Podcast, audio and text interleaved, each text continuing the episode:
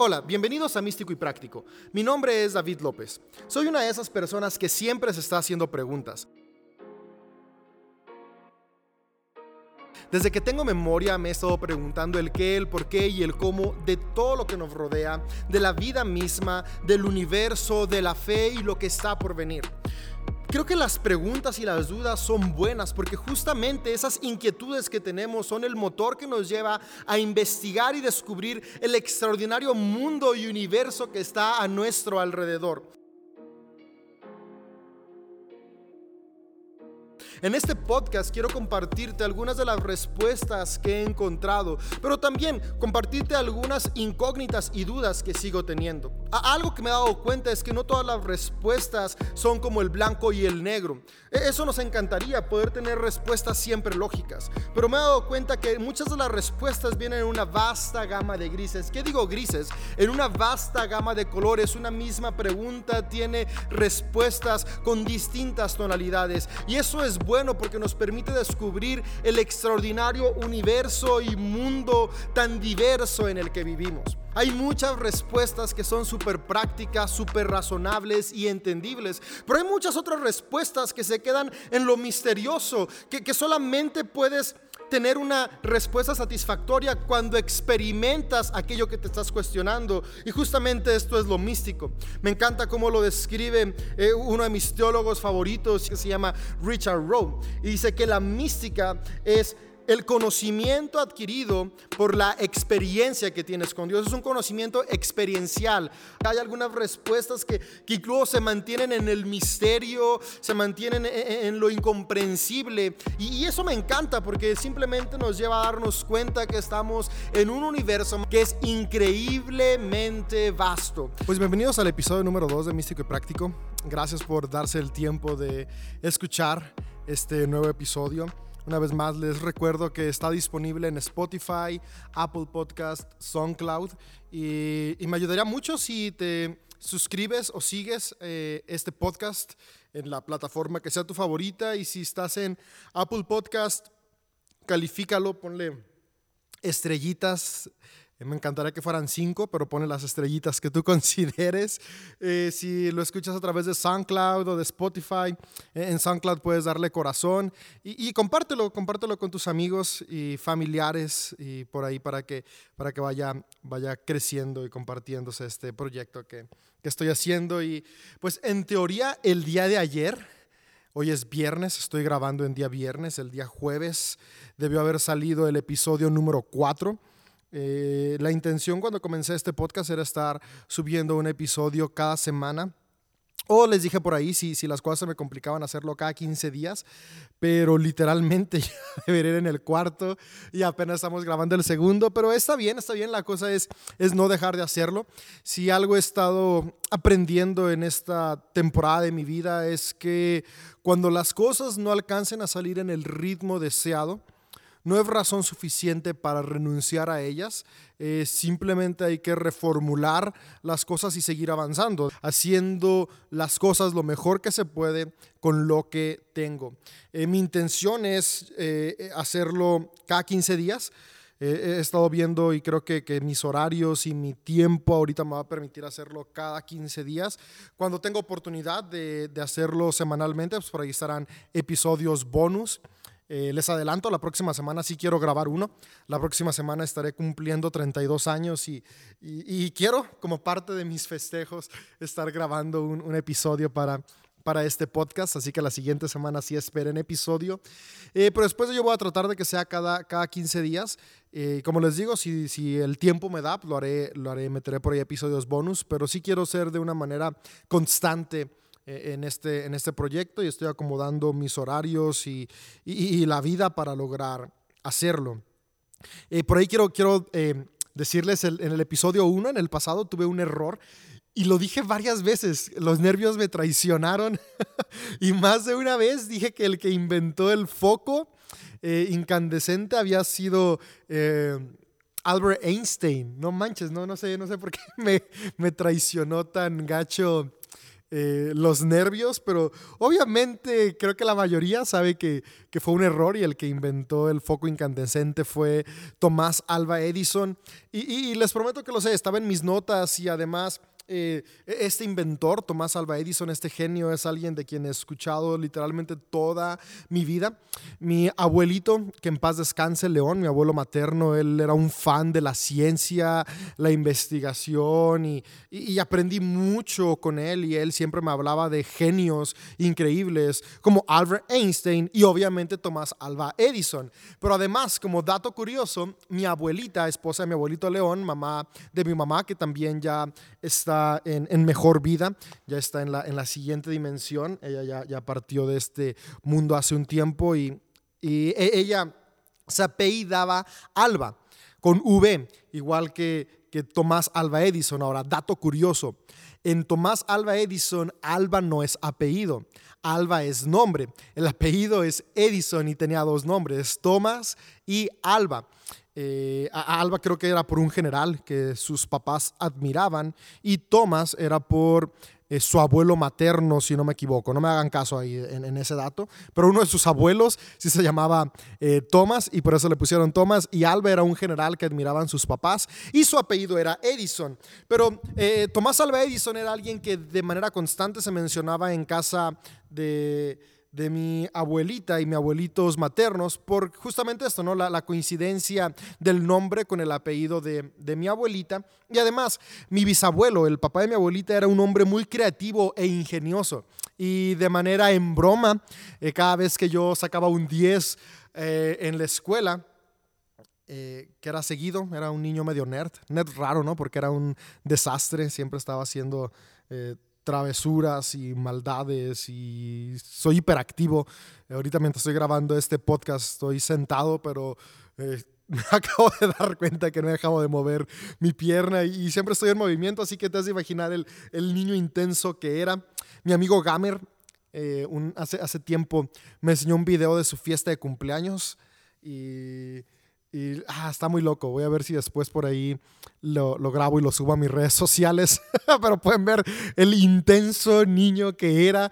Eh, pobrecito, era su cumpleaños y no lo dejé disfrutarlo porque en los concursos que estaban haciendo a fuerzas quería estar ganando. Y, y hasta lo bajé de la plataforma de su propio cumpleaños. Muy, muy loco este el video. Porque e, era un hiperactivo, pero nerd. Siempre tenía como, como dieces, nueves. Y, y mi abuelita siempre decía en, broma, ¿no? Decía es que la genialidad de Tomás Alva Edison corre por nuestras venas. Les digo, obviamente lo decía en broma porque sabíamos que no era parte de la familia, pero era por ahí un chiste, un chiste local que, que mi abuelita hacía cada vez que veía que hacíamos algo extraordinario o genial. Entonces quería contarles esto nada más como para poderles decir que, que, me equivoqué. Ahora, al final de cuentas, como vimos en el episodio número uno, si te equivocas, no pasa nada. Los errores no significan fracaso, simplemente eh, permiten que sigamos construyendo y creciendo y descubriendo nuevas formas de hacerlo mejor. Entonces, los nervios me traicionaron.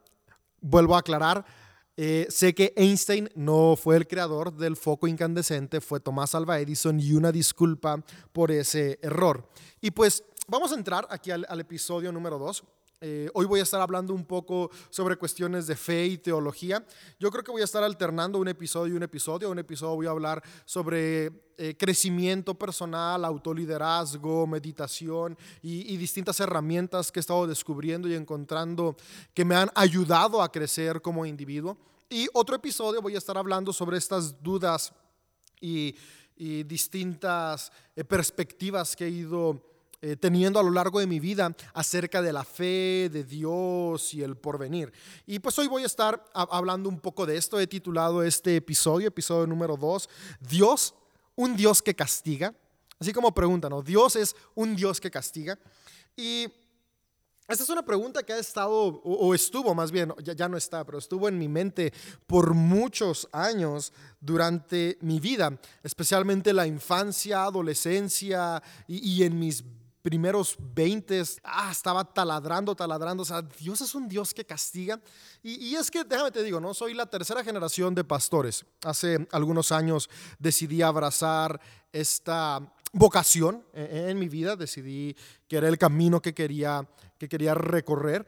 Y, y soy, soy el la tercera generación en mi familia que decidimos abrazar este llamado o esta vocación del pastorado. Quiere decir que mi abuelo es pastor, mi papá es pastor, por lo tanto crecí escuchando los relatos de los libros inspirados que conocemos como la Biblia. Mi papá siempre antes de dormir nos contaba un relato de alguno de estos libros que conforman la Biblia. Eh, cabe decir, no, la Biblia no es un libro, es un compendio de múltiples libros, incluso algunos libros de la Biblia son compilaciones de más libros, por ejemplo, Isaías, el libro del profeta Isaías, son tres distintos profetas que escribieron en diferentes temporadas, que están en uno, el Génesis, son muchísimos relatos escritos en diferentes eh, temporadas, circunstancias y distintos autores y autoras que después en algún momento se hicieron un solo libro que hoy conocemos como el libro de Génesis, que es parte de una colección de libros que conocemos como la Biblia. Entonces, eh, crecí escuchando estos relatos y mi papá tenía este hábito, necesito un poco de café, tenía este hábito de, de contarme un relato bíblico siempre antes de dormir. Y debo confesar que algunas veces después de escuchar estos relatos antes de dormir, en lugar de tener un descanso tranquilo y apacible, ah, después del relato tenía más pesadillas e intranquilidad. Y es que debemos confesar que hay relatos que están muy intensos. Por ejemplo, eh, el relato del diluvio de Noé, o la calcinación de las ciudades de Sodoma y Gomorra, o cuando la esposa de Lot se convierte en una estatua de sal, o ni hablar de los adolescentes destrozados por un oso simplemente por burlarse de la calvicie de Eliseo. Y, no sé, la historia de el relato de Ananías y Séfora, su esposa, que son fulminados porque echaron por ahí una mentirilla y, y, no sé, había muchos relatos como estos que si te soy honesto, en mi infancia y adolescencia causaron pesadillas. Literalmente había noches donde despertaba todo paniqueado porque estaba teniendo pesadillas causadas por estos relatos. Ahora yo sé, yo sé que, que mis papás lo hacían con toda una buena intención. Yo sé que mi papá jamás me contó uno de estos relatos con la intención de, ah, déjame que David tenga pesadillas. No, no, no, no, no. Eh, eh, como les digo, él siempre tenía la intención primaria que tienen estos textos, que es eh, enseñarnos y mostrarnos a Dios, pero pues un niño, un adolescente, ah, todavía no comprendía del todo estas cuestiones. Y una de las historias que más impactó siempre en mi vida y, más cuestiones me hizo tener fue, fue, la historia de Noé, el diluvio, la inundación que destruyó a la humanidad. Eh, eh, esta historia ah, me, me, causaba y me taladraba mucho la mente porque, porque era una historia donde no solamente estábamos viendo a un Dios castigando a un individuo o a algunas cuantas personas, estamos viendo una historia de un Dios que se arrepiente de su creación y después de que se arrepiente de su creación, decide ahogarla. Sí, o sea, suena crudo, pero es la realidad. Y, no solamente ahoga a, los adultos, porque el relato dice que veía que la maldad se multiplicó y, que había muchas cosas malas y dice, ah, ¿qué hice? Déjame los extermino, eh, sino que también ahoga a los niños. Eso era como de, no podía comprenderlo, ¿Cómo vas a ahogar a niños y bebés que aún no han decidido qué van a hacer? Y no solo esto, también se lleva entre las patas a los pobres animalitos que nada debían ni hacían. Yo me acuerdo que, que era un dolor de cabeza para los facilitadores y facilitadoras de la, eh, el área para niños de la iglesia que mis papás dirigen. Eh, mis papás eh, fundaron una iglesia en 1991 y, y CDO es literalmente la iglesia en la que hoy, junto con mi familia, soy parte y en la cual tengo el privilegio de formar parte del staff pastoral. Entonces, cuando, cuando yo era parte del área de, de, niños de esta iglesia, los facilitadores y facilitadoras, eh, los hacíamos maestros, ¿no? Pero más que maestros son, son hombres y mujeres que nos facilitan una experiencia con Dios, al menos esa es la idea. eh, yo creo que era un dolor de cabeza para ellos, porque siempre hacía preguntas, ¿no? Recuerdo que una vez le decía, oye, ¿y, qué culpa tenían los leones, las cebras y las jirafas? O sea, ¿por qué, ¿por qué se tuvieron que ahogar ellos también? Y, me acuerdo que siempre la primera respuesta era, no, no, no, sí se salvaron, entraron dos de cada especie del arca. Y yo, sí, o sea, entraron dos. ¿Y qué onda con todos los demás que no entraron? Y, siempre, siempre mis, los facilitadores, mis maestras, maestros de, de, escuela dominical, se le llamaba, la escuela dominical, el área para niños de la iglesia, me decían, ¿sabes qué? ¿Por qué no vas y le haces esas preguntas a tu papá? Al final de cuentas, él es el pastor. Era como la manera de, zafarse. Y, yo les preguntaba, oigan, ¿y, y cómo? O sea, si siempre, siempre fui muy, muy razonable y conforme fui creciendo eh, eh, iba haciendo más preguntas. Yo recuerdo que cuando tenía 10 años, a los 10 años había leído una enciclopedia completa. Mi abuelito León, una vez más, eh, el, papá de mi mamá, que en paz descansa, que lo amo y siempre está presente en mi corazón, era un hombre muy culto y le encantaba siempre estar aprendiendo, investigando y su casa estaba repleta de libros de investigación. Él fue médico, fue un médico, pero también era un médico apasionado por las matemáticas, eh, un matemático extraordinario. Y, tenía libros de, todo tipo y entre esos libros recuerdo que había una enciclopedia, que era la enciclopedia británica, traducida al español. Eran, ah, honestamente ahorita les echará mentiras, creo que eran 14 tomos.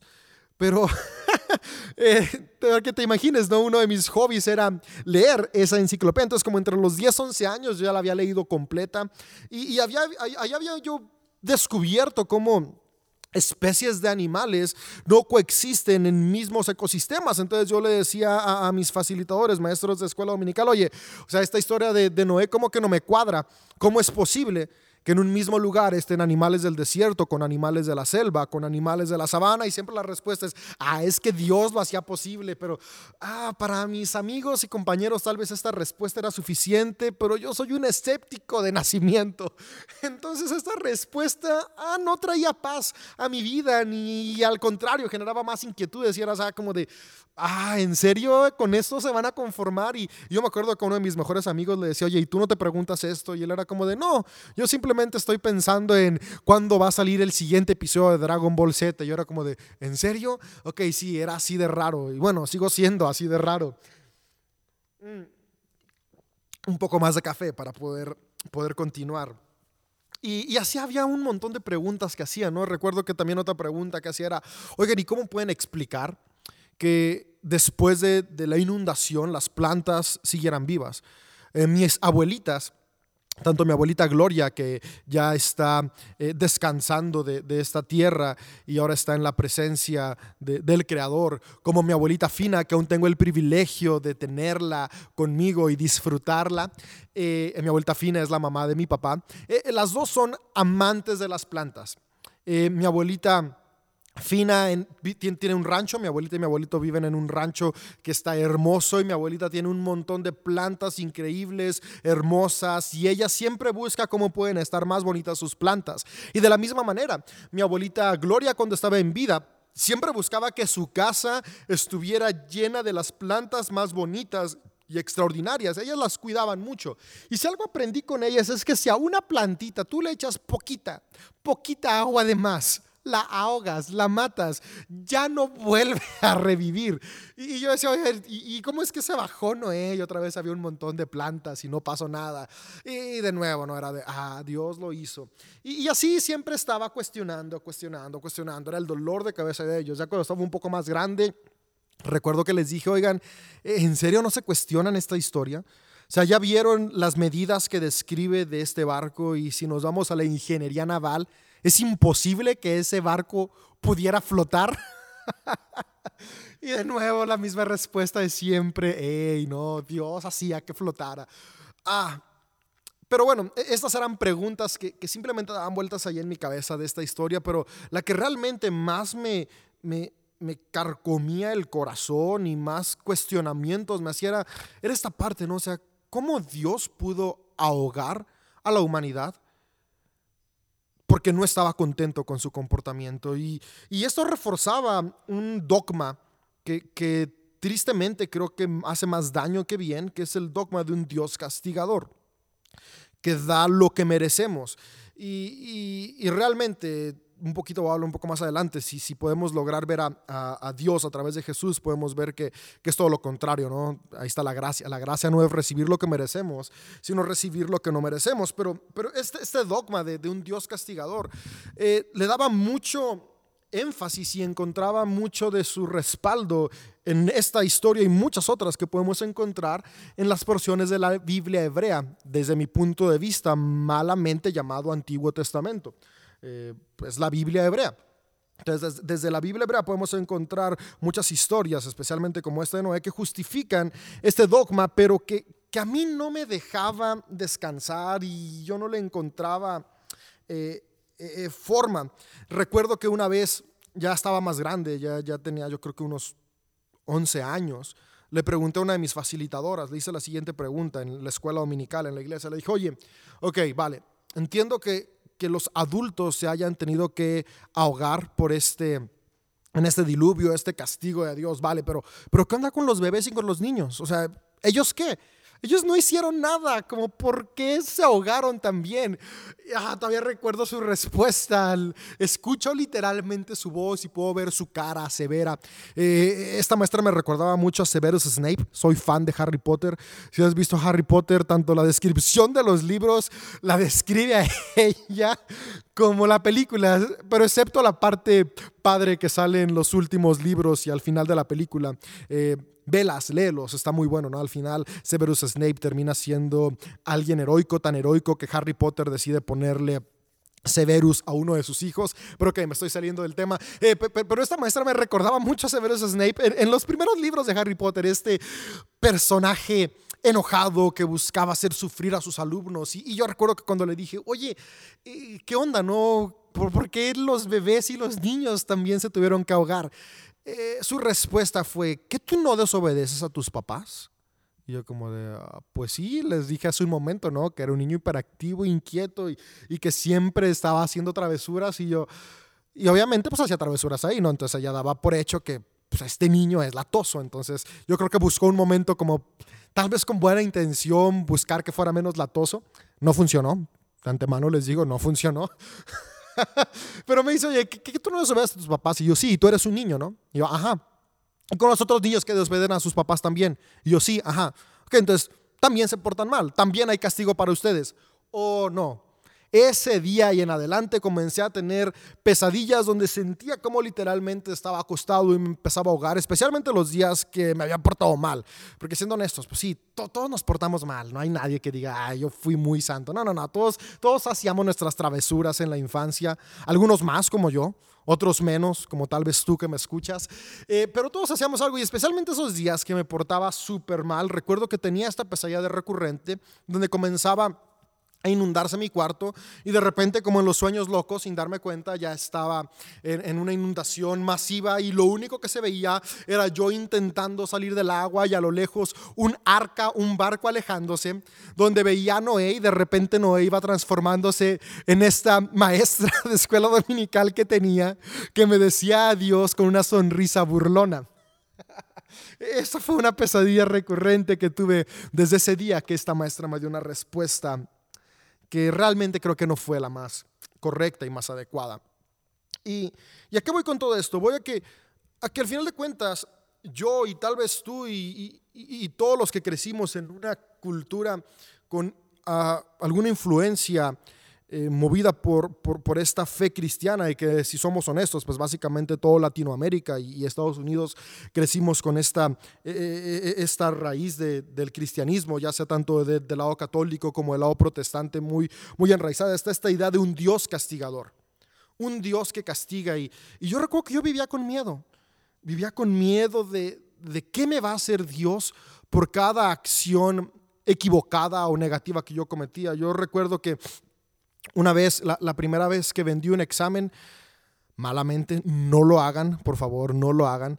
Eh, yo, como les dije, eh, no tenía la necesidad de copiar. Por ahí el creador me bendijo con un cerebro que, que lograba entender muy fácil las cosas, porque si te soy honesto, tampoco estudiaba.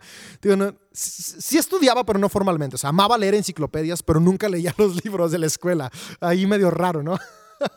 pero eh, recuerdo que una vez un amigo eh, me dijo, oye, ¿me dejas copiar? Y, en ese entonces eh, en, mi familia la economía no andaba muy bien y estaban de moda los tazos. Y yo quería tazos, pero no podía comprarme la cantidad de papitas suficientes para tener toda la colección de tazos. Entonces se me ocurrió la brillante idea de pues te vendo el examen, ¿no? Te dejo copiar si, si me das un dinero y este amigo tenía un poder adquisitivo alto. Eh, su familia son grandes empresarios en la ciudad en la que, en la que crecí. me dijo, claro que sí. Y, y recuerdo que le vendí el examen en 50 pesos.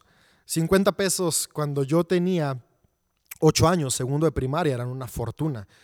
Y, recuerdo que lo que hice fue, le, le, agarré su examen, se lo contesté, traté de hacer una letra diferente.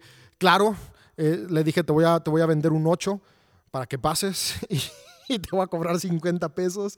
Y, me acuerdo que, tenía dos sentimientos, ¿no? Tenía como el sentimiento de, yes, me gané 50 pesos, corrí y compré todas las papitas que me alcanzaban. Me acuerdo que los rancheritos costaban 2 pesos, entonces me alcanzaron 25 rancheritos y literalmente solo quería las, los tazos que salían en estas papas. Pero ese día fue uno de los pocos días que me fui en bicicleta a la escuela. El colegio en el que estudiaba estaba a cinco cuadras de la casa en la que vivía con mis papás, casa en la que actualmente ellos siguen viviendo.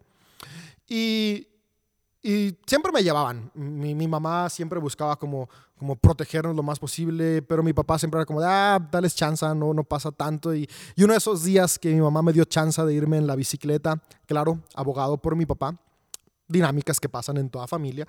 Eh, recuerdo que fue ese día que se me ocurrió vender por primera vez un examen. Vuelvo a decir, si tú sacas buenas calificaciones, no lo hagas. No es bueno. Ahora, a mis casi 32 años, a unos días de cumplir 32 años, soy consciente de que no es correcto hacerlo. Así que no quiero que con esta historia, eh, si tú lo escuchas, digas, ah, ok, vamos a hacer eso. No, no, no. Creo que eso contribuye a una mala cultura de corrupción. Pero bueno, esa es historia para otra cosa. Pero a lo que voy es que tenía sentimientos encontrados este día, ¿no? Como que por un lado me sentía súper exitoso, porque había logrado hacer una transacción financiera buena y fácil, porque la verdad no me había costado nada hacerlo. Pero por otro lado me sentía lleno de culpa y, debo de, confesar que no pude disfrutar mis tazos. Porque en lugar de estar pensando, tengo 25 tazos nuevos, bueno, de hecho 27, porque una bolsa, en dos bolsas me salieron doble, lo cual pasaba, pasaba, pasaba muy, muy muy seguido y era como, wow, súper chido. No pude disfrutar esos 27 tazos nuevos porque en mí estaba el miedo de Dios me va a castigar por lo que hice. Dios me va a castigar por lo que hice. Y recuerdo que agarré mi bicicleta y empecé a pedalar rápido porque quería llegar a mi casa y, y, no sé cómo sentirme seguro. Iba tan rápido y distraído que en algún momento bajé la vista, no me di cuenta que mi bicicleta se movió al carril donde se estacionan los vehículos y cuando menos acordé me estampé contra una combi a toda velocidad. Me lastimé todo el cuerpo. Me raspé las rodillas, se rompió el pantalón, me lastimé los codos, la cara, todo moretoneado y, y lo primero que vino a mi mente fue, Dios me está castigando por haber hecho trampa.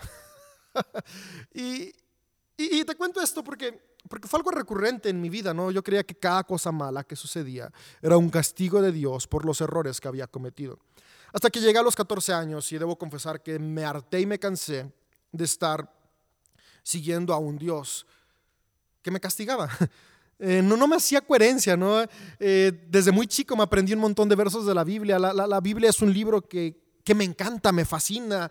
Eh, y, tal vez puedo decir, oye, pues nos estás diciendo que qué onda con él, pero eh, eh, hay una fascinación que a lo largo del tiempo he encontrado en, este libro, que, bueno, en este compendio de libros que, me encanta y, más adelante tendré varios episodios donde podré platicarte la fascinación y el amor que tengo por la Biblia. Pero, pero yo, yo me sabía muchísimos versos de la Biblia de memoria. Digo, mi papá es pastor, mi abuelo es pastor, por lo tanto es normal que me aprendiera versos. Y, yo no lograba comprender como uno de los versos que primero me aprendí de memoria, que es, eh, está en Primera de Juan 4.8.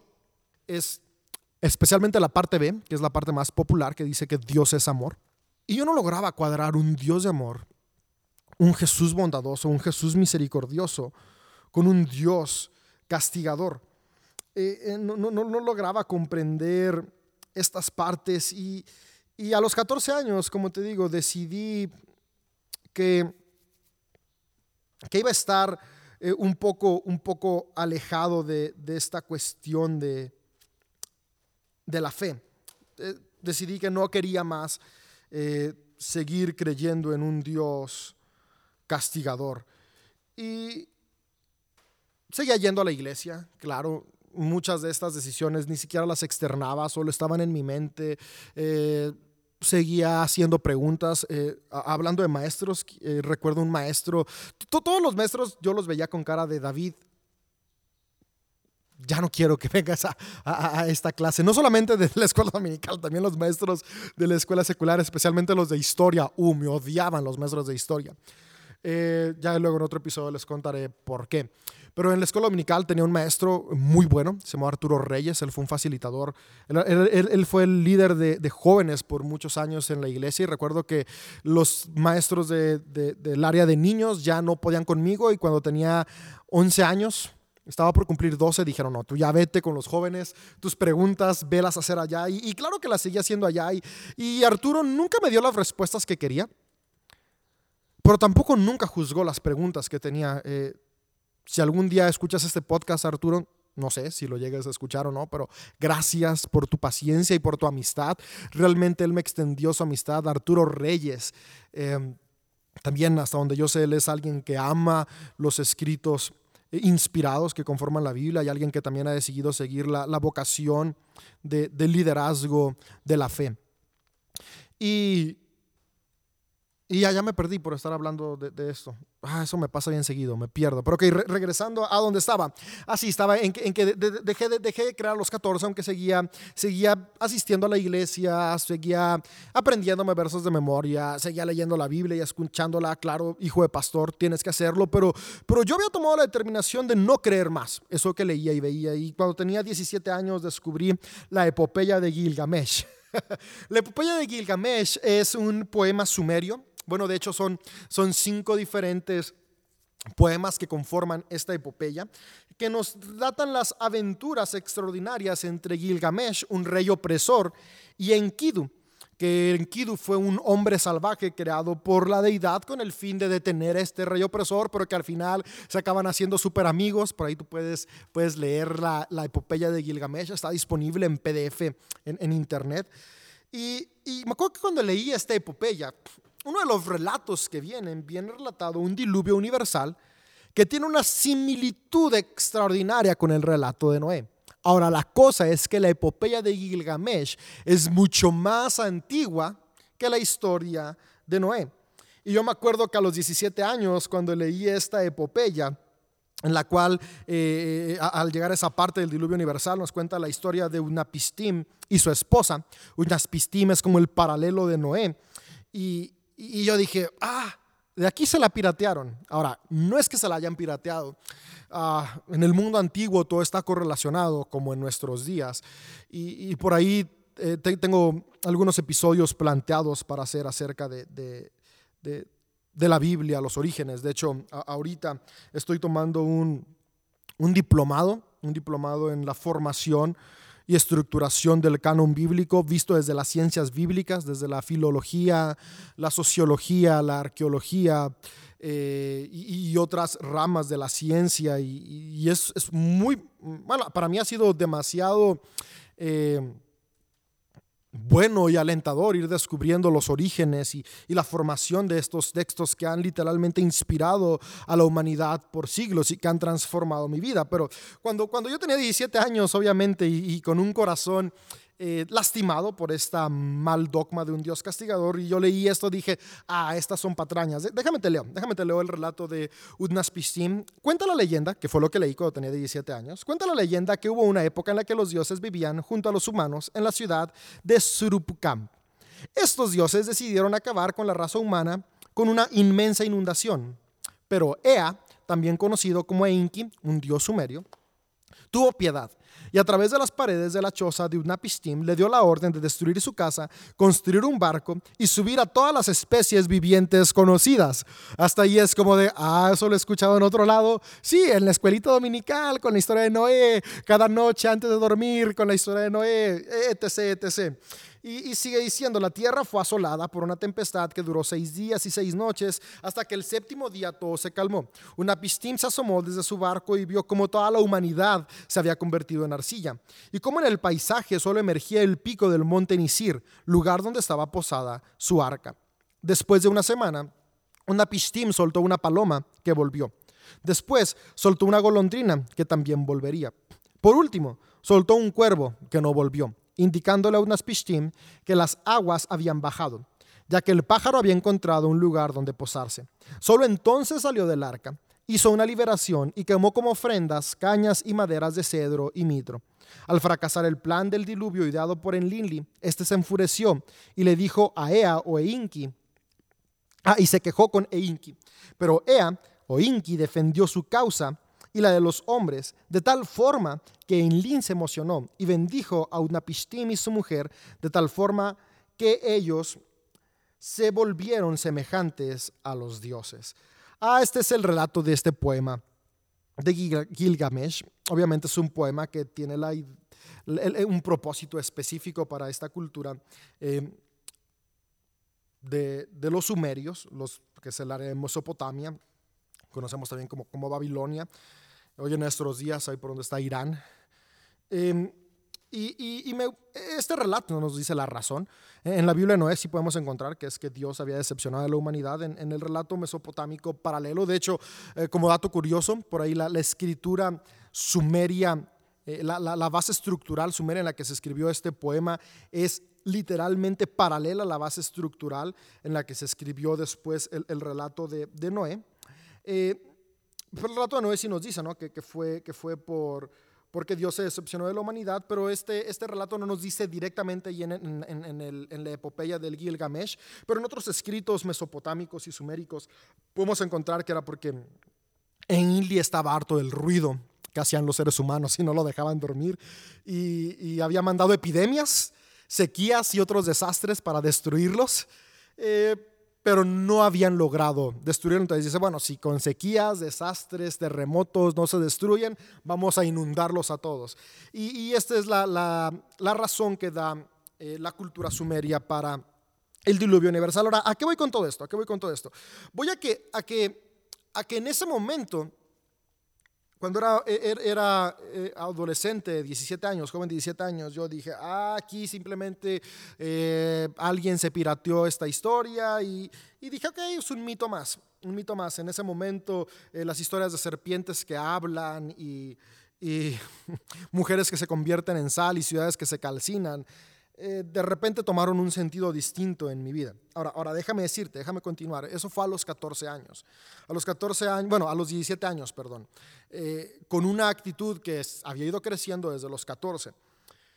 Sin embargo, cuando cumplí 21 años, tuve una experiencia mística. De hecho, por eso este, episodio, este podcast se llama Místico y Práctico, ¿no? Porque creo que, que la vida se vive desde lo práctico, lo racional, pero también desde lo místico y, lo que por ahí se queda en el misterio.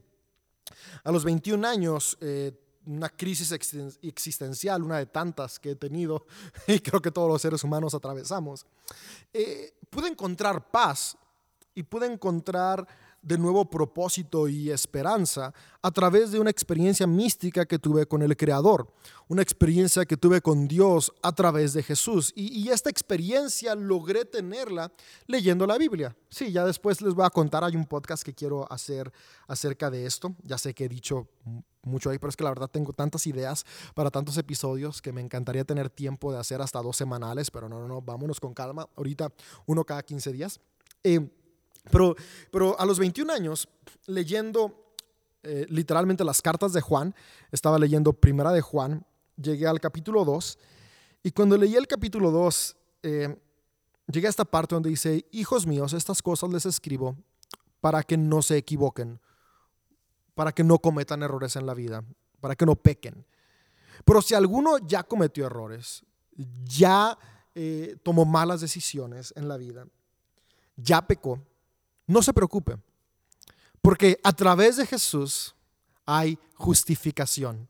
Claro que esta es una paráfrasis personal de lo que dice el texto. Si tú quieres ver qué es lo que dice literalmente, puedes ir a una Biblia sin importar la versión y poder leer Primera de Juan 2, los primeros versos. Cuando yo leí estos versos, algo sucedió, algo que no puedo explicar. Eh, comencé a llorar. pero no un llanto de, tristeza, sino un llanto de alivio. Yo, aunque había decidido no creer más en un Dios castigador, debo confesar que, que e, ese vestigio con el cual había crecido literalmente por dos décadas en mi vida estaba ahí, ¿no? Y, y yo sí vivía aunque trataba de ignorarlo, pero, pero siendo consciente que tal vez iba a haber un castigo para mí por mis decisiones. Y, parte de esta crisis es que yo había tomado tantas malas decisiones en mi vida que sentía que no podía más. Y, cada vez que algo malo me sucedía, cada vez que algo equivocado, sentía que era lo que me merecía, porque al final de cuentas, pues hay un Dios castigador. Y cuando llego a esta parte de la Biblia y la leo a los 21 años y tengo esta experiencia con Dios, puedo ver que Dios no es un Dios que castiga. Dios es un Dios que justifica, es decir, que redime, que da esperanza y por primera vez en 21 años de vida pude ver en la deidad no un Dios castigador y enojado, sino un Dios amoroso, con brazos extendidos, que cuando yo me equivocaba no estaba esperando mandarme un castigo, sino estaba esperando consolarme, abrazarme y decirme, hey, hay esperanza, un error no define tu futuro, una equivocación no define quién tú eres, los errores no son sinónimo de fracaso, los errores son aprendizajes, levántate porque yo te amo. Wow, Ah, de verdad, e, e, ese día en mi departamento en la Ciudad de México, estaba en la universidad, tuve una experiencia mística, una experiencia personal con Dios y eso comenzó a cambiar mi perspectiva de Dios por completo pude darme cuenta que había una perspectiva completamente distinta de ese Dios castigador que había escuchado en la escuela dominical y con el cual había crecido. Estaba la perspectiva de un Dios de amor. Y, a partir de ese momento decidí que quería conocer más de este Dios, pero también quería descubrir por qué estaban estas historias plasmadas en el libro que nos presenta este Dios de amor, porque porque pues te soy honesto, ¿no?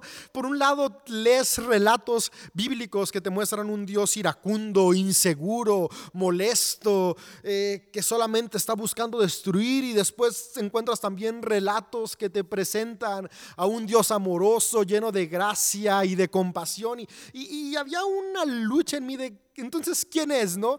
Y, por ahí hay gente que dice que Dios es amor, pero también fuego consumidor.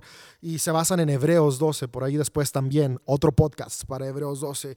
Pero, ah, no, no, no, o sea, ¿e-, ¿en serio? ¿Un Dios de amor que es fuego consumidor? No, no, no, no cuadra. Y en esta búsqueda y en esta hambre por descubrir más este Dios con el cual me había encontrado, porque, porque déjame decirte, hasta antes de, estos de, este momento, a los 21 años en mi departamento, literalmente eran las 3 de la mañana en mi departamento en la Ciudad de México. Hasta antes de eso, yo no había experimentado a Dios, yo había escuchado de Dios. Pero en este momento lo estaba experimentando y por eso yo creo que todo ser humano necesita experimentar la mística, e, e, esta cosa inexplicable, tener una experiencia con el Creador, desde la perspectiva que cada quien desee. Eh, soy una persona muy abierta. Creo que podemos experimentar al Creador no únicamente desde la fe que yo profeso, que es la fe cristiana.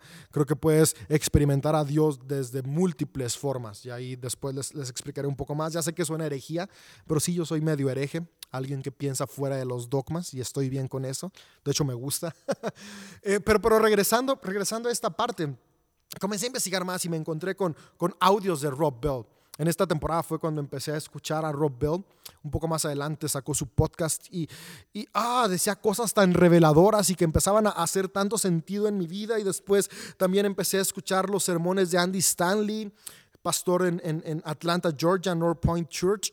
Son varias iglesias que, que, que, él, que, él, dirige junto con un equipo extraordinario de, de pastores y, y, ha influenciado mucho mi vida. y, y y eso comenzó a llevarme a, experimentar a un Dios de amor y, descubrir que, que Dios no es alguien que castiga, es alguien que ama. Y aquí quiero regresar a la pregunta con la que inicié este podcast. ¿Dios es un Dios que castiga?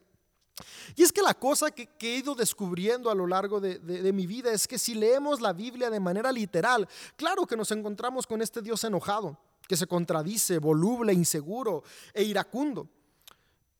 Y también si la leemos literalmente nos encontramos con un Dios bondadoso, misericordioso, lleno de gracia y amor por la humanidad y toda la creación. O sea, demasiadas contradicciones. Pero, pero pero fui entendiendo y indagando que la Biblia no es un libro que se debe leer de manera literal.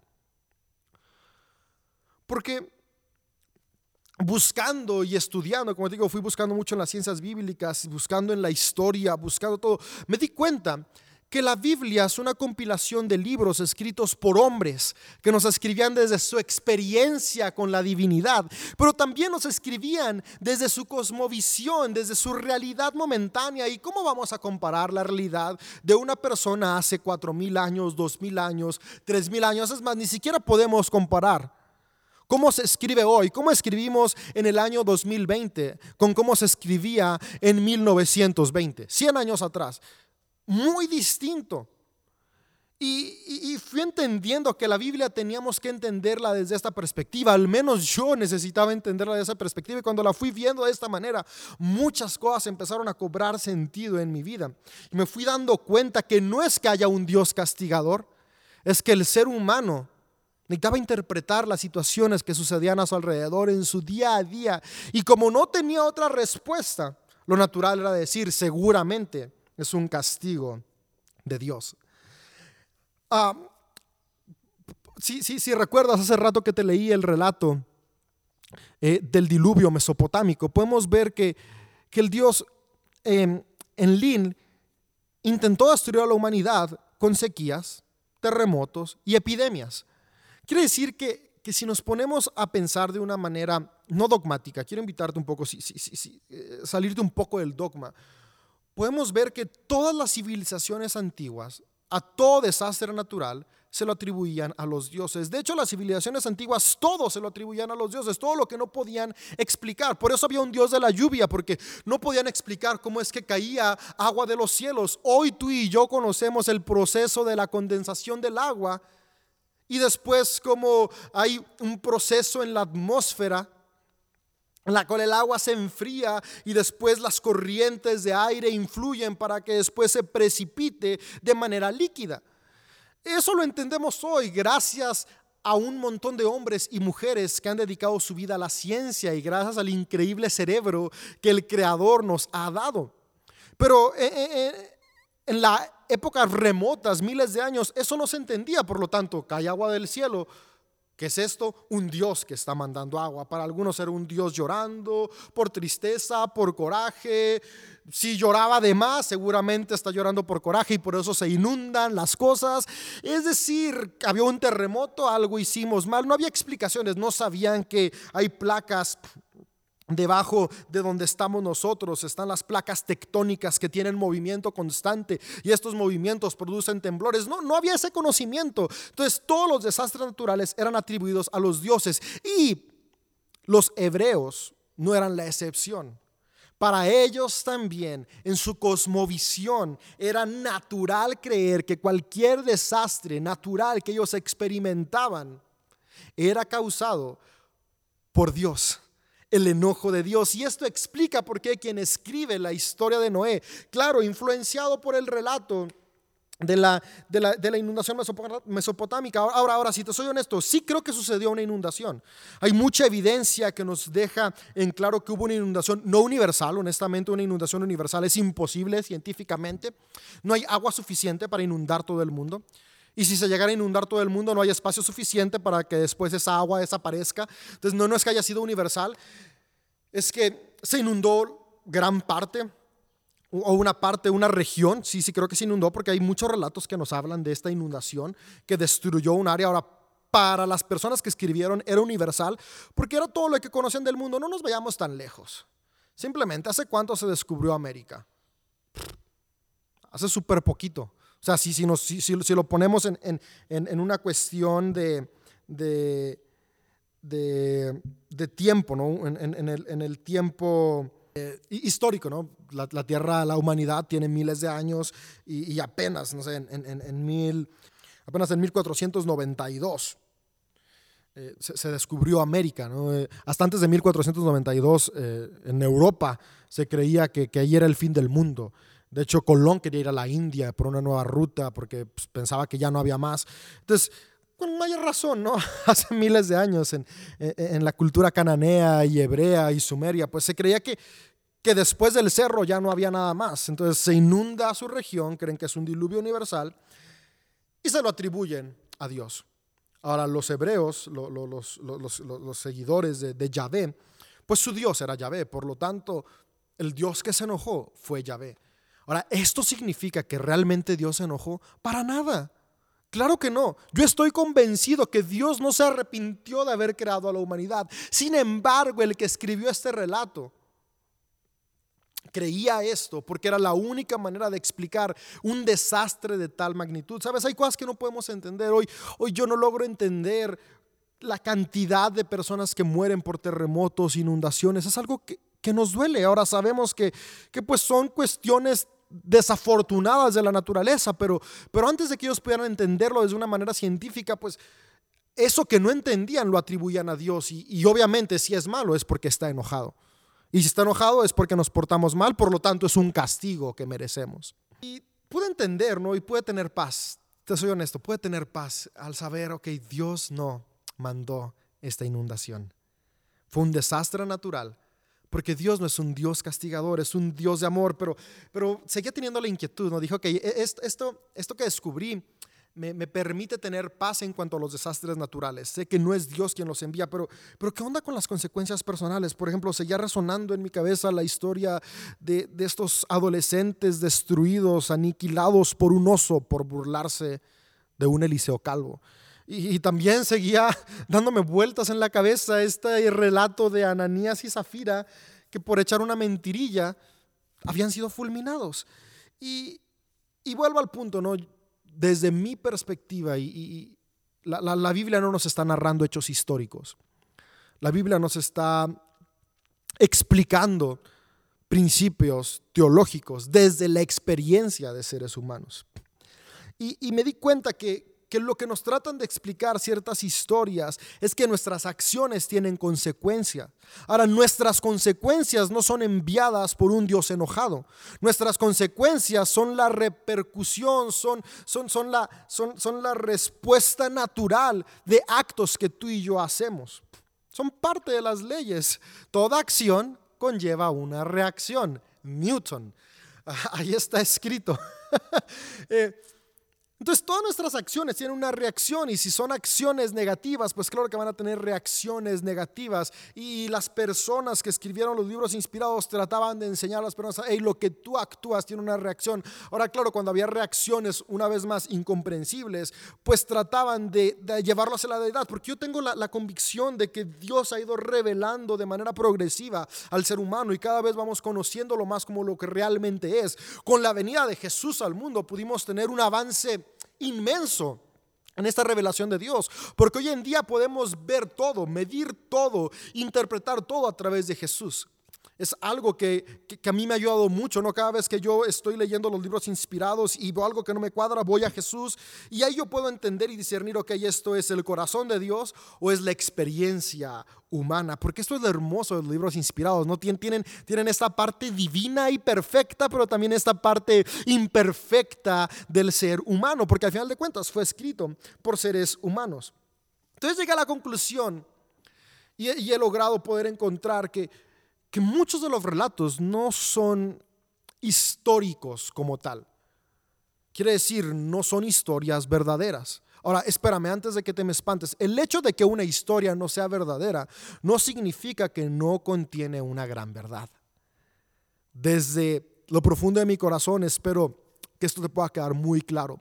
Ahora, no tienes que abrazar lo que digo. Si tú deseas seguir creyendo que los libros inspirados que forman la Biblia son historia y punto. Está muy bien, síguelo haciendo. A mí no me funcionó. Desde la ciencia, si somos conscientes y utilizamos este cerebrito que Dios nos ha dado, ah, tampoco funciona tanto. Sin embargo, no podemos desestimar y decir, ok, como no es una historia verdadera, entonces lo desechamos si no es verdad. No, no, no, no. El hecho de que no sea una historia verdadera no significa que no contiene verdades teológicas y morales. Y de esta historia de Noé que comencé hablándote. Creo que hablé mucho, pero, pero quisiera por ahí. ¿no? O eh, lo primero que, que, yo encontré y que ahí trajo paz a mi corazón y que espero que pueda traer paz a tu corazón es que Dios no es un Dios castigador. Dios no envió el diluvio. Dios no quiso destruir a la humanidad.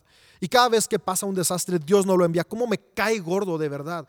Me molesta tanto cada vez que hay un desastre y de repente redes sociales se llenan de personas estúpidas, discúlpenme la palabra, pero no encuentro otra palabra mejor que dicen, este es el castigo de Dios por su idolatría, por su pecado, por su error. ¡Ah! ¡Ah! ¡Qué chafa creer en un Dios así!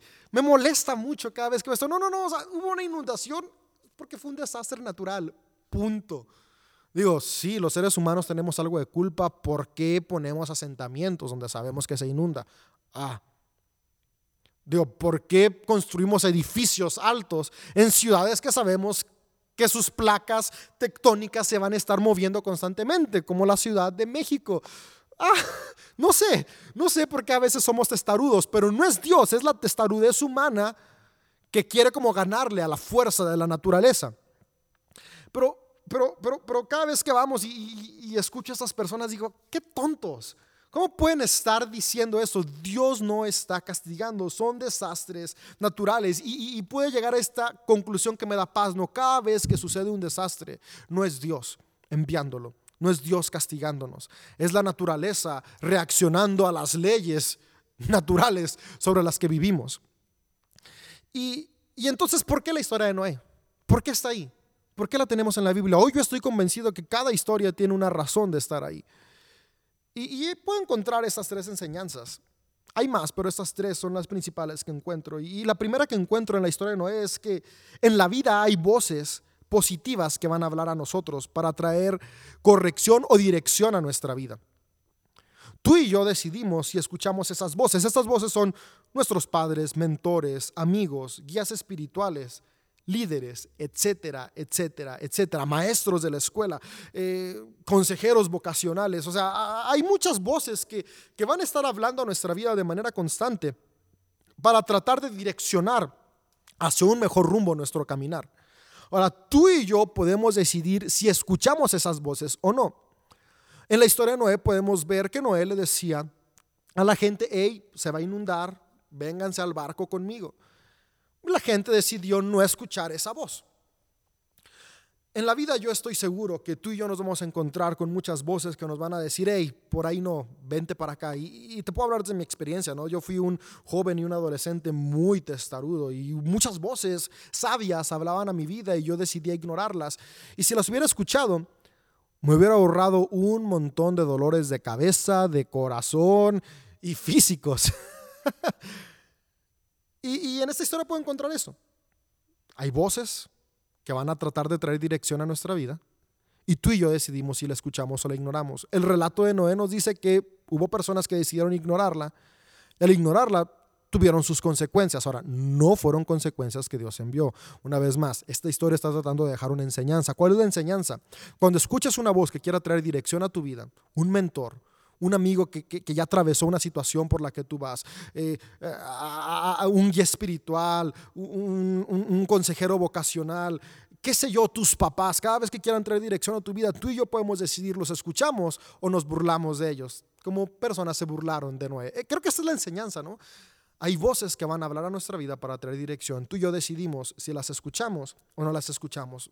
Mi sugerencia hoy, y desde la experiencia, una persona que que durante su juventud y adolescencia decidió ignorar estas voces y sufrió las consecuencias. No castigo de Dios, no, no, no, Dios no me castigó nunca, porque Dios me ama. Dios nunca te castiga tampoco a ti, pero sí sufrí consecuencias de mis acciones por no escuchar estas voces que trataron de guiarme. Tal vez la historia de Noé no nos dice que todas las personas entraron al arca porque simplemente está describiendo nuestra naturaleza humana que cuando se deja llevar por el ego, decide ignorar las voces de sabiduría que hay a nuestro alrededor. Mi invitación hoy es, escucha las voces de sabiduría a tu alrededor que quieren traer dirección a tu vida. Tú y yo decidimos, ¿escuchamos o ignoramos? Otra enseñanza que, por la que creo que este texto está escrito. No es para asustarnos y para decirnos que hay un Dios vengador. No, no, no, no. Es para decirnos que cada acción tiene una reacción. Noé decidió construir un arca, es decir, construir algo para su futuro, se salvó. Otras personas decidieron ignorar su voz, no se salvaron en la historia. Vuelvo al punto, en esta historia, en, esta, en este mito, no en la realidad. Ahora, en la realidad esto sucede. En la realidad día a día tú y yo tomamos decisiones sabias que construyen nuestro futuro o decisiones guiadas por nuestro ego, por nuestro egoísmo, por nuestra insensatez que destruyen nuestro futuro. Nuestros castigos los creamos nosotros mismos, no Dios. Tú y yo cada día decidimos si en el futuro cosecharemos algo agradable, placentero, que traiga plenitud, o cosecharemos algo que traiga y formule un infierno aquí en la tierra. Y tres, y este es el más heavy, y, siempre me hace esta pregunta, ¿no? Los niños, los bebés, los animales, ¿qué? Ok, entiendo, hombres no, no, no hicieron caso, sus consecuencias, adultos, ¿vale? Pero, por los niños, los bebés, los pobres animalitos, ellos qué culpa tenían. Y, aquí encuentro la siguiente verdad y principio en esta historia, y por lo que creo que está en, en el libro de Génesis, que forma parte de estos libros inspirados que formulan la Biblia. Y este tercer punto que encuentro es el siguiente. Mis acciones no solamente traen consecuencias a mi vida, sino que mis acciones traen consecuencias a todo lo que me rodea. Y estoy convencido que hay sufrimientos que experimentamos por decisiones que otras personas a nuestro alrededor tomaron. Y esto me lleva a mí a darme cuenta de la gran responsabilidad que tengo en mi accionar día a día. Y es que no se trata de actuar bien por miedo a un Dios que me va a castigar. Se trata de actuar bien porque soy consciente que mis acciones tienen una repercusión en cada individuo que me rodea. Y no solamente cada individuo que me rodea ahora, sino que también tiene una repercusión en las personas que vendrán en generaciones después. Podemos verlo hoy en día. Seres humanos, movidos por su egoísmo, han decidido manufacturar productos contaminando la tierra. Lo cual ha llevado a que el día de hoy tengamos un planeta deteriorado, donde las estaciones ya no funcionan como son, donde la calidad del aire cada vez es más mala, y la acción de un grupo de personas egoístas repercute en toda la humanidad. No podemos decir que es Dios enviándonos contaminación. No, no, no, es el producto del egoísmo de algunos y, si lo vemos así, la verdad es que todos contribuimos. Yo me pongo a pensar, ah, yo estoy ahorita luchando con eso, ¿no? Eh, hay ideas que, que, es más fácil utilizar desechables, platos desechables en una fiesta. Nadie quiere lavar los platos después de una fiesta. Es diferente lavar los platos en tu casa después de que comieron cuatro. En mi casa somos dos adultos, mi esposa y mis dos hijas bebés. Y ah, son un montón de platos. de cuatro. Eh, acabas de lavarlos de la comida y apenas vas a cenar cuando ya está otra vez el fregadero o no sé cómo se llama aquí donde se lavan los trastes, lleno de trastes otra vez. Una fiesta de 20 personas, nadie los quiere lavar. Desechables, más fácil. Por la producción de desechables, contamina. Entonces no solamente es egoísta el que crea estos desechables contaminando, también soy egoísta yo que los compro y me estoy dando una pedrada súper fuerte porque si te soy honesto todavía no logro no comprarlos. Todavía mi, mi ego, mi comodidad hay días que me gana, debo confesarlo. Pero también estoy contribuyendo a esto. Entonces, ciertas cosas que suceden no solamente nos afectan a nosotros, afectan al que está a nuestro alrededor y tenemos que ser conscientes de ello. Creo que por eso esta historia nos habla de cómo hubo niños, bebés y animales que no hicieron nada malo, pero pagaron las consecuencias por decisiones movidas por la egolatría de otras personas. Entonces, mis consecuencias no son castigo de Dios. Las consecuencias sufridas por los actos de otras personas no son castigo de Dios. Los desastres naturales no son castigo de Dios. Las enfermedades no son castigo de Dios. Ah, me cae tan gordo también cuando una persona está enferma y luego, luego viene alguien, pues deberías examinar tu corazón y ver qué hay ahí, qué pecado cometiste. Oh, ¿Por qué? Dios no manda enfermedad. Como un padre bueno, como un Dios bueno, va a mandar una enfermedad a alguien simplemente porque se equivocó, sin importar qué tan grande es eso. Ay, una vez más, este, este, esta experiencia mística que tuve con Dios. Por, eso me, encantó tanto y por eso eh, volvió a despertar en mí un amor por Dios y por eso mi fe creció porque descubrí que, que Dios no es un Dios castigador, es un Padre bueno que aun cuando yo me equivoco, Él me justifica. Aun cuando tú te equivocas, Él te justifica. No importa si crees o no crees en Él, Dios te ama. Por lo tanto, Dios justifica tus errores. Por lo tanto, tus consecuencias no son castigo de Dios. Cuando te enfermas no es castigo de Dios. ¿Por qué nos enfermamos? Porque tenemos un cuerpo imperfecto perfecto. Aunque también creo y tengo la convicción que hay enfermedades que son causadas por el egoísmo de algunos cuantos también. No sé qué, qué comemos hoy en día, ¿no? Eh, y también nuestro egoísmo, ¿no? Porque es más cómodo comer algo producido con contaminantes que no. Y hay tantas cosas que están por ahí. Pero al final de cuentas, ¿qué quiero decirte? O sea, enfermedades son o parte de, de, de este mundo en el que vivimos imperfecto y, también causadas por el egoísmo de otros, pero nunca son el castigo de Dios. ¿Sabes? Si Dios necesitara castigar a la humanidad para que la humanidad lo volteara a ver, porque eso es lo que muchos dicen, no, esto pasó para que volteen a ver a Dios. Ahorita que está el coronavirus, ah, cómo me cae gordo los que dicen, ah, ahí está, para que vean a Dios y ahora sí están en sus casas para tener tiempo de leer la Biblia y para que tengan tiempo de orar. Ah, qué estúpido argumento. No, si Dios necesitara castigarnos para que volteáramos a verlo, este sería un Dios muy inseguro. Su resentimiento solo estaría trayendo a gente temerosa y cobarde hacia un Dios muy parecido a ellos. Y este no es el Dios creador del universo. Si Dios necesitara castigar para que la gente regresara a las iglesias y volviera a leer los libros inspirados, ¿qué Dios sería este? Hmm. Sería un apurado promotor de religión desencantado de su propia creación. Si Dios necesitara castigar para desatar su ira por las equivocaciones acumuladas de su gente, este Dios sería venerado por pavor y no por amor y devoción. Su rencor lo definiría y quienes lo siguieran habrían escrito su credo temblando de miedo.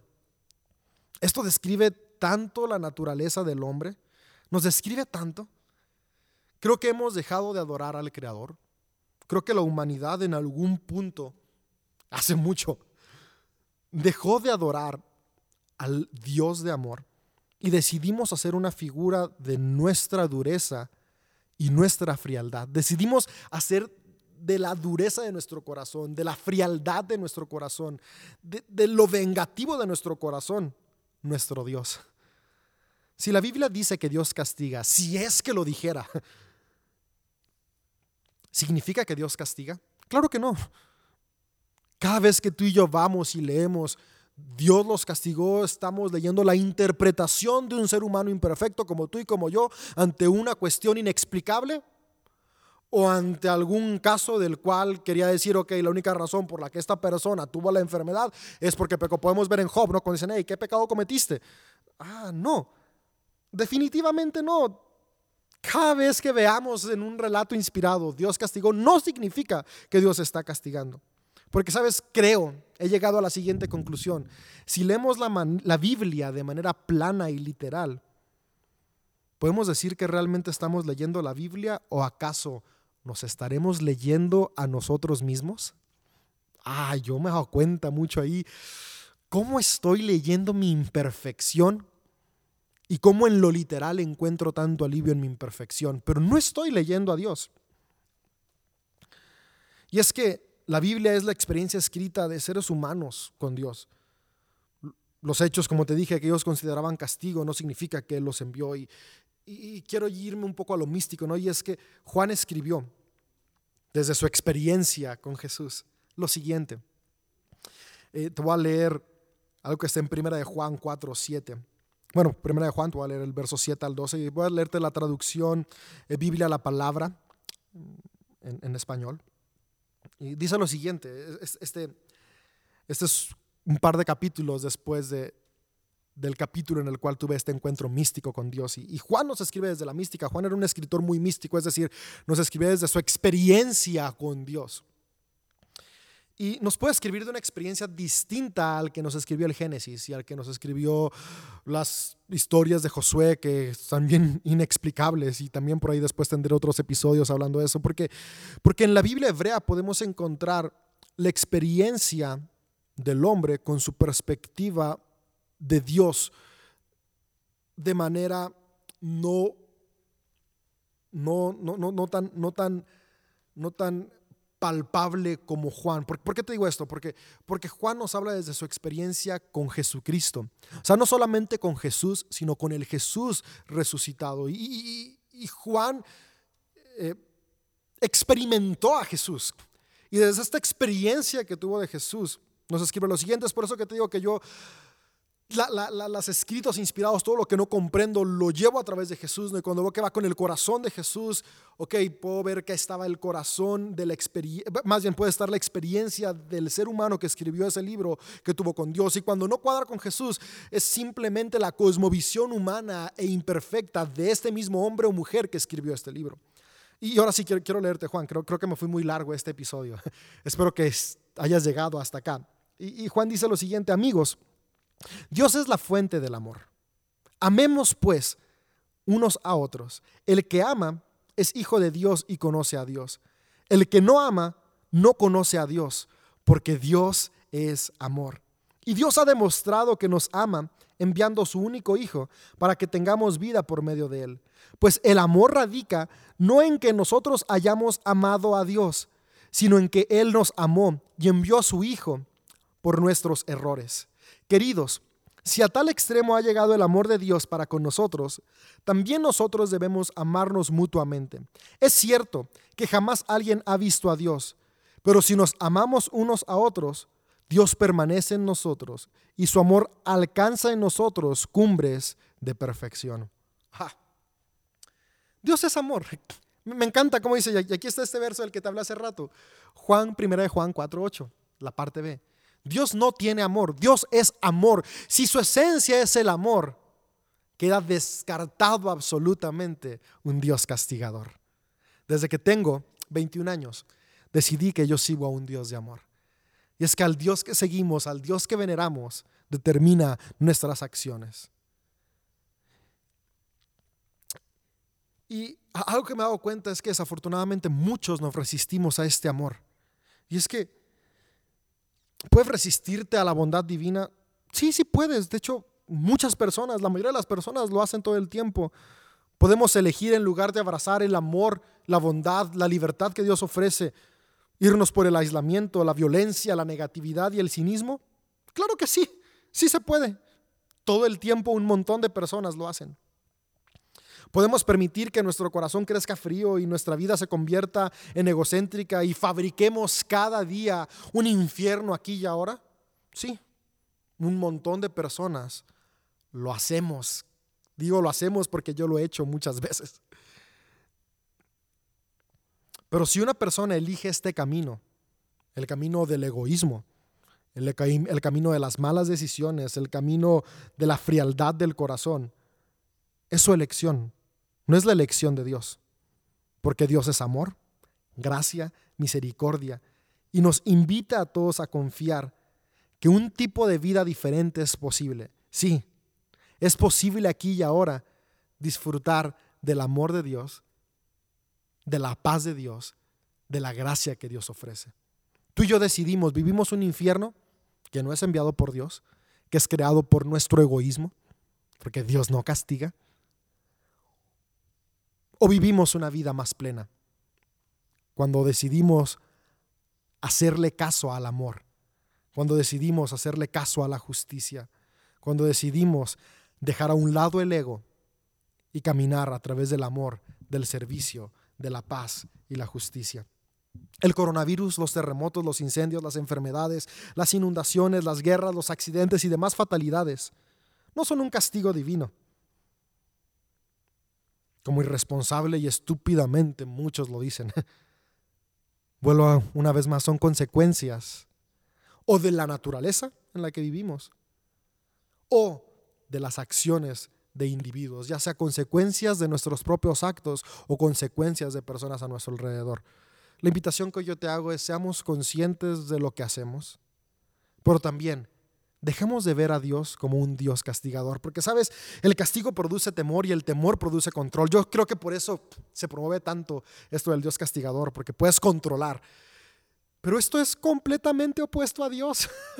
Dios no es un Dios controlador.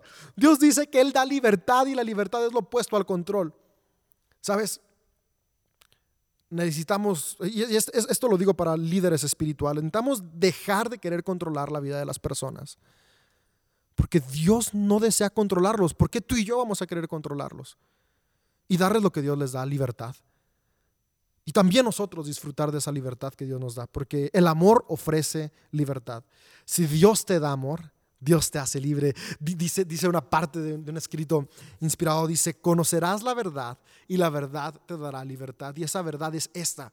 No hay un Dios castigador, hay un Dios de amor. Te ama tanto que te da libertad. Hoy yo quiero animarte a que si en algún tiempo de tu vida viviste como yo, pensando que hay un Dios castigador, incluso te alejaste y decidiste no creer más en Dios porque solo podías ver la imagen de un Dios iracundo, vengativo, enojado Hoy me gustaría inspirarte a que, a que tomes un momento y, y tú busques por tus propias cuentas. Sí, sí, sí, lo que digo no es suficiente. Busques y veas que hay un Dios de amor. Y, y mi deseo es que puedas experimentarlo como yo lo experimenté hace casi 11 años. Y puedas darte cuenta que Dios es un Dios que ama, no un Dios que castiga. Como usamos la libertad que Dios nos da, esa es nuestra decisión. Tú y yo podemos decidir hoy utilizarla para construir el reino, es decir, un espacio de justicia, paz y plenitud, o para construirnos un infierno.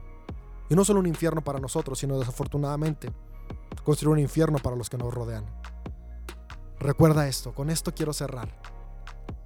El castigo produce temor, el temor produce control. Dios no es un Dios controlador. El amor produce libertad y Dios te ofrece libertad. Yo hoy he decidido dejar el temor a un lado. No, hace años decidí dejar de seguir a Dios por temor y seguirlo por amor. Decidí dejar de creer en un Dios castigador y creer en un Dios que ama.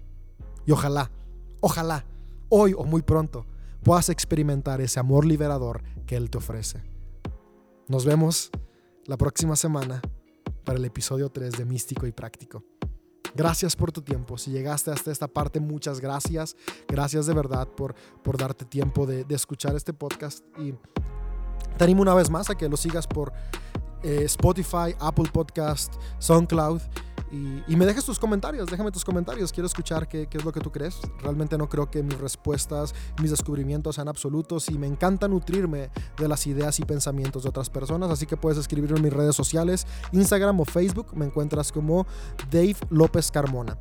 Y cuéntame, cuéntame tus experiencias, si este podcast te ha inspirado y te ha servido, compártelo con tus amigos y pues nos vemos la próxima semana, porque aunque quiero hacerlo quincenal, la próxima semana es mi cumpleaños, así que voy a hacer un podcast cumpleañero. Nos vemos en Místico y Práctico.